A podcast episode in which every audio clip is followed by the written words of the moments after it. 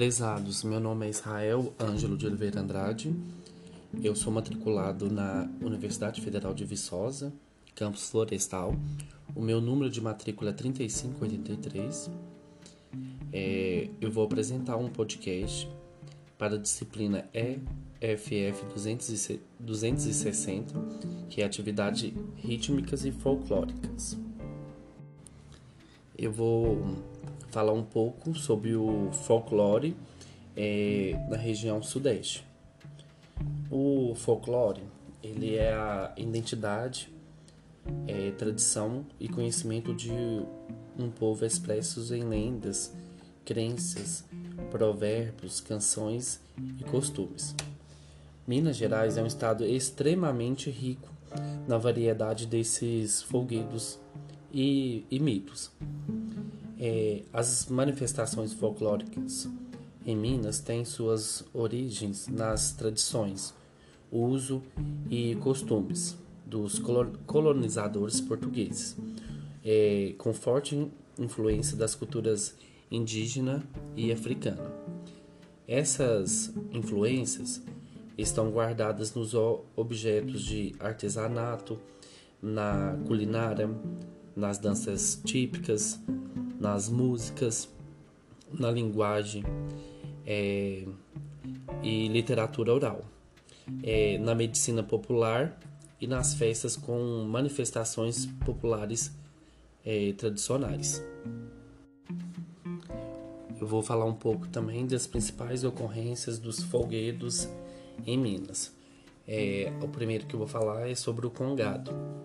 O Congado ele reúne os grupos de Moçambique, que é Congo, Marujada, Caboclos, é, Vilão e Candomblé. É, os escravos trazidos da África buscavam, através de rituais, extrapolar seus sentimentos e, e culto à sua fé. Então, o Congado nasceu da fusão desses ritos com a religião católica imposta, imposta é, aos negros pela igreja, surgindo também novas histórias que envolvia, sobretudo Nossa Senhora do Rosário, São Benedito, Santa Efigênia, Nossa Senhora das Mercês e Nossa Senhora Aparecida. A, a Folia de Reis, ela ocorre, ocorre no período do Natal, é, dia 24 de, de dezembro a 6 de janeiro, que é o dia dedicado aos Santos Reis. A formação das folias se difere conforme o lugar, mas há sempre um mestre, um líder maior, responsável pela cantoria e pela coordenação geral do grupo. Seu auxiliar é o é, contramestre, que angaria os donativos e, e os substitui em caso de necessidade. Algumas trazem a figura do embaixador, que pede licença para entrar nas casas, é, pronuncia as profecias e lembra das palavras escritas pelos profetas a respeito do nascimento de Cristo. Há os instrumentistas e cantores e alguns algumas trazem os reis, representando os três reis é, magos.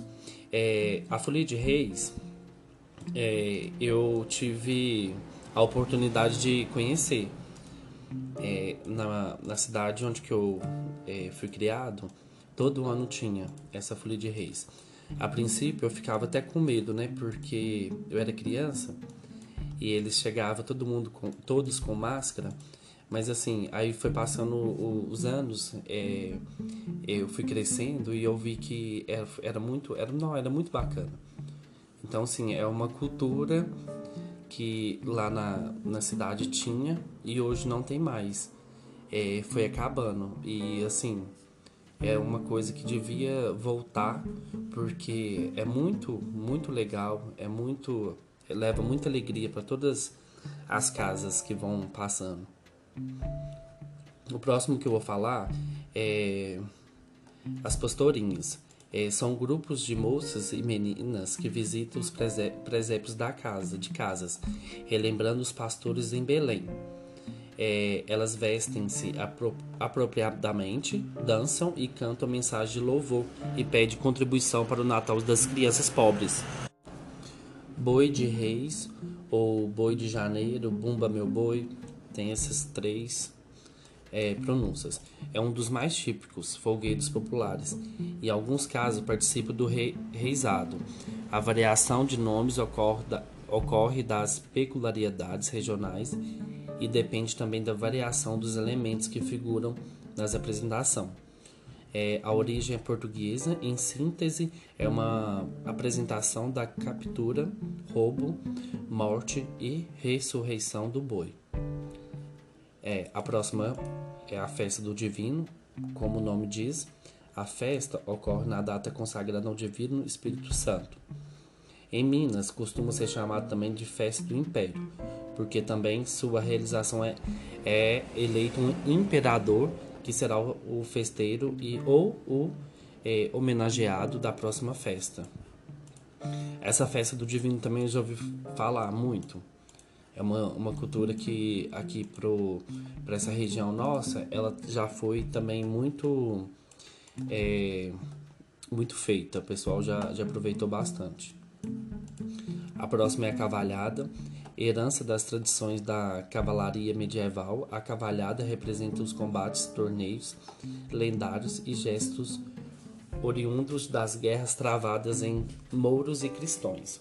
Geralmente participa dois grupos: o cavalo, com cavaleiros vestidos de azul e vermelho, cada um representando os grupos antagônicos.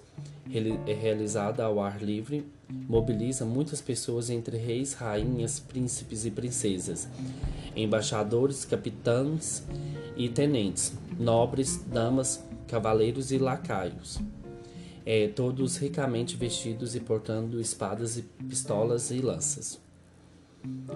É, a próxima a ser falada é Molinha de Ouro, restrito ao Vale do Médio de São Francisco. Esse foguete traz um animal dançando coreografias e danças no meio do povo, como ocorre nos bois a dança do, de São Gonçalo.